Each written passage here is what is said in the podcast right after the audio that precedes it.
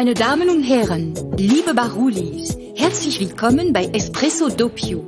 Lehnen Sie sich zurück und lauschen Sie genüsslich den Kaffeeröster Mr. Baruli und seinen entzückenden Gästen.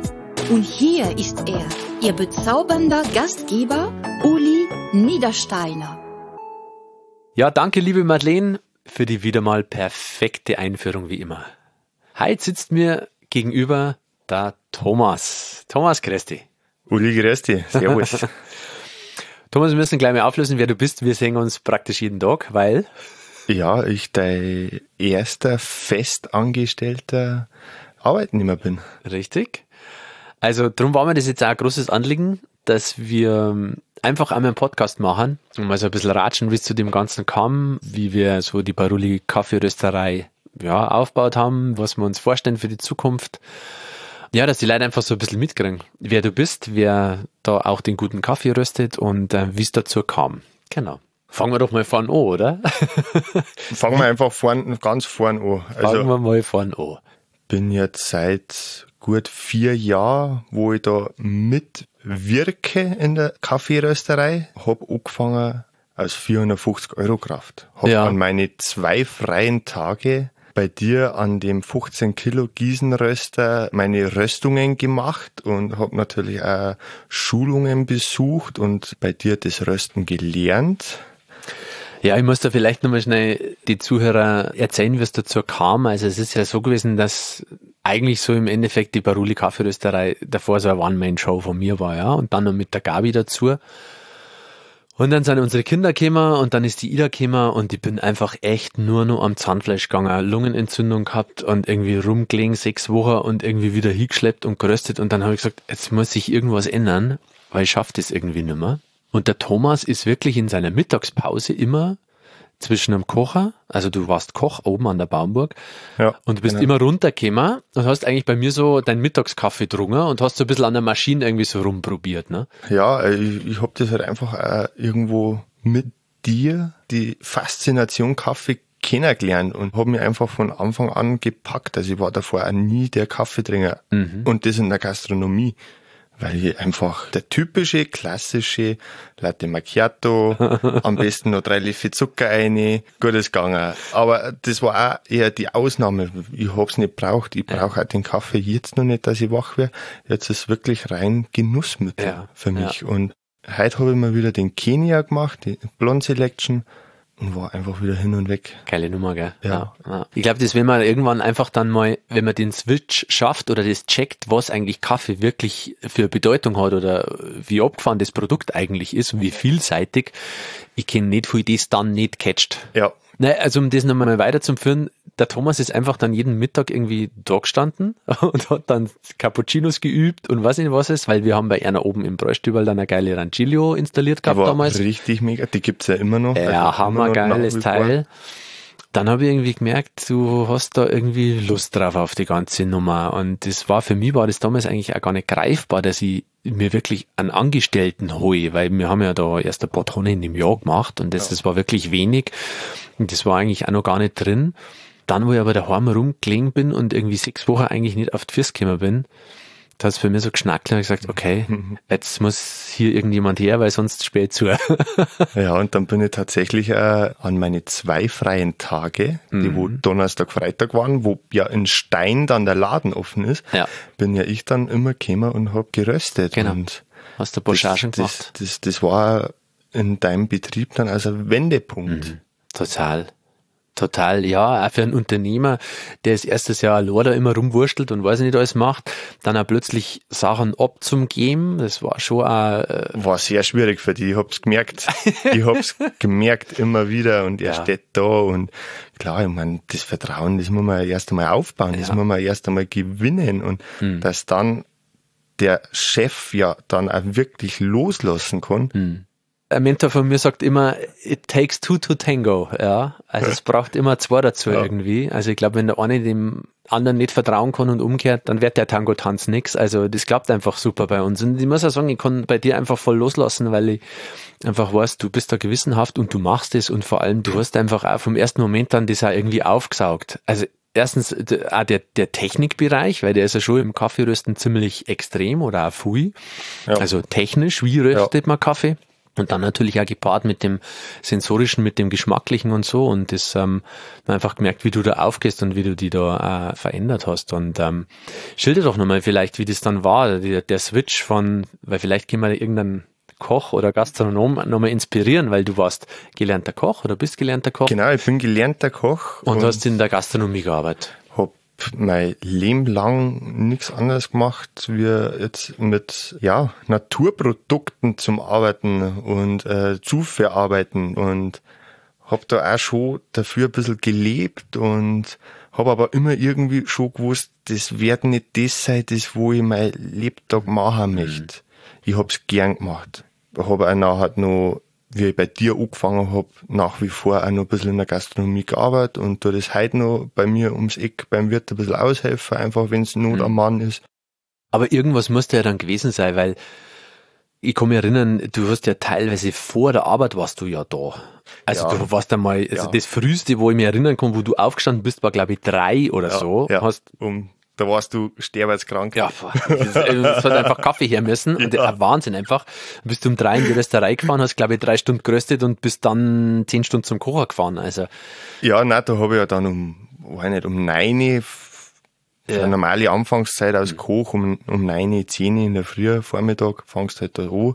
Und bis dahin war ich halt in der Rösterei und hab mhm. da halt nachher so meine sechs Stunden am Röster gestanden. Ja, Wahnsinn. Bin dann in die Arbeit, habe ja dann äh, als Koch hast du ja oft einmal einen, einen Teildienst, wo du dann mhm. Nachmittag äh, frei hast, so drei Stunden. Und die drei Stunden bin ich halt dann auf meiner Couch daheim gelegen, habe also mein Nickerchen gemacht und bin dann um, um fünf Uhr wieder in der Arbeit bis um neun. War halt ein langer Tag, aber ist auch gegangen. Ich mein, Erzähl nochmal, wie du wie das dann für die greifbar worden ist, weil das haben wir ja eigentlich am Anfang gar nicht die Idee gehabt, ne, dass du bei mir na, jetzt anfängst na. oder irgendwie so. Ich bin dann mal irgendwie draufgekommen, weil ja. man so irgendwie überlegt habe, ah, wer kann jetzt mir da helfen? Und dann ja. puff, auf einmal du bist, bist du irgendwie jemand. da gestanden. Ja. habe ich gedacht, ah, Mensch, der Thomas, der ist ja immer irgendwie da. Und dann habe ich die einfach mal gefragt, ob das vielleicht für die vorstellbar war und dann. Klar, sofort. Äh, weil dieser richtige, richtige Catcher für mich war dann tatsächlich so ein bisschen die Rancilio-Maschine oben mhm. im Bambergum, mhm. im Breistüberl. Mhm. Das war wirklich, da habe ich dann gemerkt, okay, Kaffee ist was Geiles. Mhm. Da musst du nicht Zucker einschmeißen. Da habe ich mein Cappuccino gemacht, da habe ich so ein bisschen das Latte Art auch schon tatsächlich angefangen. Ja, ja. Habe da tatsächlich auch ab und zu schon mal ganz gut was rausgebracht. War dann auch immer sofort der Mann für die Maschine, wenn irgendwas war, habe mich auch ums Eisstehen der Mühle ein bisschen gekümmert. Ähm, ja, ich habe das dann schon gemerkt. Auch vor allem hast ja. du dich da um drum gekümmert, weil sonst ja. bin ja, das war mein erster Gastrokunde. Ja, genau. Und, und dann habe ich nicht mehr rauffahren müssen, weil es hat immer passt. Ja, du bist immer gekommen und hast geschaut, passt alles und ja. hast nachgefragt und, und irgendwann hat einfach alles passt und, und hast dann eben gewusst, okay, da steht jemand dahinter, der wo das dann auch macht, das passt und, und dann bist du zu mir gekommen und hast mich gefragt, ob ich bei dir anfangen möchte. Und habe gesagt, ja, das mache ich. ja, es ist natürlich, glaube ich, auch Gastronomie und das, was wir jetzt an Arbeitszeiten haben, eine komplett andere Nummer. Ne? Das ist ja. Ja, auf alle Fälle. Ich meine, es ist natürlich. Äh, Jetzt haben wir einen 9-to-5-Job oder 5-to-2. ja, ja, aber es ist ah, tatsächlich. Ah, diese Nacht, das Wochenende und so. Ne? Ja. Also das ist schon auf Nacht einfach entspannter und du hast da Zeit mit den Freunden ich habe einen Freundeskreis gehabt oder hab einen, immer noch nach wie vor derselbe Freundeskreis. Mhm. Da hat halt keiner in der Gastro gearbeitet. Mhm. Die haben alles Wochenende frei gehabt, aber alles am Wochenende. Das ist natürlich jetzt für mich super. Und auch für die Frau ja. wesentlich entspannter geworden. Ja. Klar, jetzt ist das Kind da, die ist jetzt seit zwei, mhm. vor der Zeit, also vor zwei Jahren, war das natürlich mega. Die waren nämlich auch nicht in der Gastronomie. Ja, ja. Und da hat sich privat viel ins Positive verändert. Was ist für die inzwischen eigentlich die Rösterei? Ich bin ein sehr familiärer Mensch. Mhm. Und so sehe ich auch mittlerweile die Rösterei und die Leute, also meine Mitarbeiter, mhm. mein Chef, äh, das ist nicht Chef und nicht ein Mitarbeiter, sondern das ist Familie. Das ist die Helga, das ist die Marianne, das ist die Manu, das ist der Toni. Wir arbeiten gemeinsam da, wir haben auch gemeinsam Spaß. Wir machen uns mal gegenseitig ein Cappuccino, trinken kurz ein Cappuccino miteinander, ratschen kurz. Hm. Es ist halt nicht einfach, ich gehe in die Arbeit, dass ich in die Arbeit gehe, sondern ich gehe gerne in die Arbeit. Hm. Baruli ist einfach eine junge Firma, wo ich mitgewirkt habe zum Wachsen und Na, definitiv, Thomas. Nein, das ist, muss man auch definitiv so sagen. Du warst ein unglaublicher Motor, also, also ein Rückgrat und eine Stütze. Ja, ich glaube, so leben wir das auch einfach. Ne? Also und ich glaube, das weiß auch jeder, der zu uns kommt oder in die Arbeit eingeht. Arbeit muss Spaß machen, Arbeit äh, muss auch irgendwie einen Sinn ergeben. Der Sinn ist da drin, dass wir einfach ein geiles Produkt für die Region hier herstellen und ja, da irgendwie einfach uns tagtäglich irgendwie gut verstehen, weil nur dann kann ja auch das Produkt irgendwie vernünftig an Kunden rausgehen, als wenn es irgendwie, weiß ich nicht, nur lauter Grantler irgendwie die Tüten einpacken daten. ja, genau so ist es. Mein, Das irgendwann mal merken, glaube ich, am Produkt. ja, mit Sicherheit, auf alle Fälle. Wenn ich keine Lust auf das Rösten hätte, dann würde sie das einfach in dem Produkt widerspiegeln. Weil ich dann halt einfach nicht dahinter bin, das passt. Und beim Kaffee, die letzten zehn Sekunden, die müssen einfach passen. Und wenn ich da einfach in mein Handy schaue, weil ich meine, dass äh, Insta, Facebook, keine Ahnung, wichtiger ist und dann die Zeit übersieg, dann Schmeckt nichts mehr. und das ist wichtig. Und das leben wir alle, glaube ich, da hübsch schön da drin und das merkt man und es ist einfach schön. Ja. Ja, danke, kann ich nur zurückgeben. Was fasziniert dich eigentlich am meisten am Rösten, sage ich mal? Vielleicht zuerst am Rösten. Am Rösten, ne? dass ich aus einem Produkt, ist jetzt egal, ob ich jetzt halt drei, vier verschiedene Bohnen nimm oder eine gleiche nimm, ich habe so viele Möglichkeiten beim Rösten dieses Produkt in was Edles zu verwandeln. Und das ist einfach am Rösten das Schöne. Und immer wieder auch seine Röstungen zu optimieren. Ich finde es auch jedes Mal, wenn ich wieder am Röster bin oder ich einfach eine Röstung mitkriege, ich finde es immer einfach so ein Hammer, diese Transformation. Ja, Du hast diesen Kern da, diesen grünen Kern, der nach Hai, der nach Gras, der nach Stroh riecht, weiß Ja. nicht wie, ja, nach Erbsen. Und dann ist der einfach nur 15 Minuten oder vielleicht nur 12 Minuten in diesem Röster und es kommt was völlig anderes raus, was abgefahren irgendwie in der Tasse schmeckt. Irgendwie so, das ist irgendwie so, finde für mich immer irgendwie so dieses Faszinierende, diese, wie so Zauberei irgendwie ist das ja. Also Ja. das ist schon irgendwie echt abgefahren. Also ich kenne jetzt auch nicht viel, was sich dann so brutal verändert, ja. Das ist schon irgendwie wirklich immer abgefahren, ja. Thomas, welche Rohkaffees machen dir eigentlich am meisten Spaß? Unser Pachamama aus Peru. Mhm. Weil? weil dahinter einfach eine sehr, sehr tolle Geschichte steckt. Der ist Bio, ist Direct Trade und der Produzent, wo uns den Kaffee importiert, der hat da einen Partner, das ist ein Deutscher, der ist ausgewandert mit seiner Frau und der lernt mit denen Bauern zu wirtschaften. Der baut da Schulen auf, der ist runter auf die Bank gegangen, hat mit denen ihr Konto aufgemacht. Und genau solche Projektcafés, die möchte ich mehr in Baruli bringen. Ja, da werden wir auf jeden Fall noch mehr Gas geben in der Richtung. Definitiv ein Maiweg. Pachamama ist halt einfach für uns eine Herzensangelegenheit. Ne? Es war unser erster Direct Trade Café und ich war drüben und der Walter ist eben auch immer da. Ja, ist schon eine klasse Sache, ja. Also die werden auch jetzt ja besser von der Kaffeequalität. Ja, das merkt ist, man merkt man brutal, wenn du den ersten Sack von vor fünf Jahren mit dem jetzigen vergleichst, da hat sie echt viel da.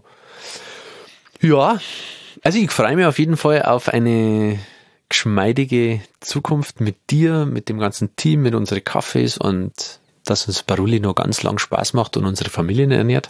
Das ist ja unser Ja. beider gleiches Ziel. Wir haben beide Kids und es ist einfach schön, dass wir mit Kaffee sozusagen unseren Lebensunterhalt verdienen dürfen. Auf alle Fälle. Ich meine, äh, es ist eine Leidenschaft geworden. Und mit dieser Leidenschaft kann man mittlerweile sehr gut die Familie ernähren. Ja, schön. Thomas war ein cooles Gespräch, war ein nettes Gespräch. Mal so ein bisschen vom Mikrofon ratschen, nicht wie Ja. sonst. Eine lauten Rösterei. Alright, danke für deine Zeit Ja, bitte gern. und äh, wir sehen uns morgen wieder in alter Ja. Frische. Ja. Morgen ist Laden auf. Und ihr liebe Leute, wie immer, es gibt den Gutscheincode DOPIO10. Da könnt ihr bei uns im Online-Shop den einlösen, kriegt 10% drauf, auch auf den Pachamama, den wir gerade beschrieben haben. Das ist unser Bio Direct Trade.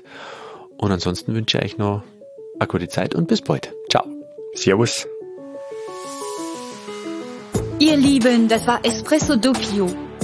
Wenn es dir gefallen hat, gib uns 5 Sterne, schreib eine Bewertung und teile dieses herrliche Stück Zeitgeschichte.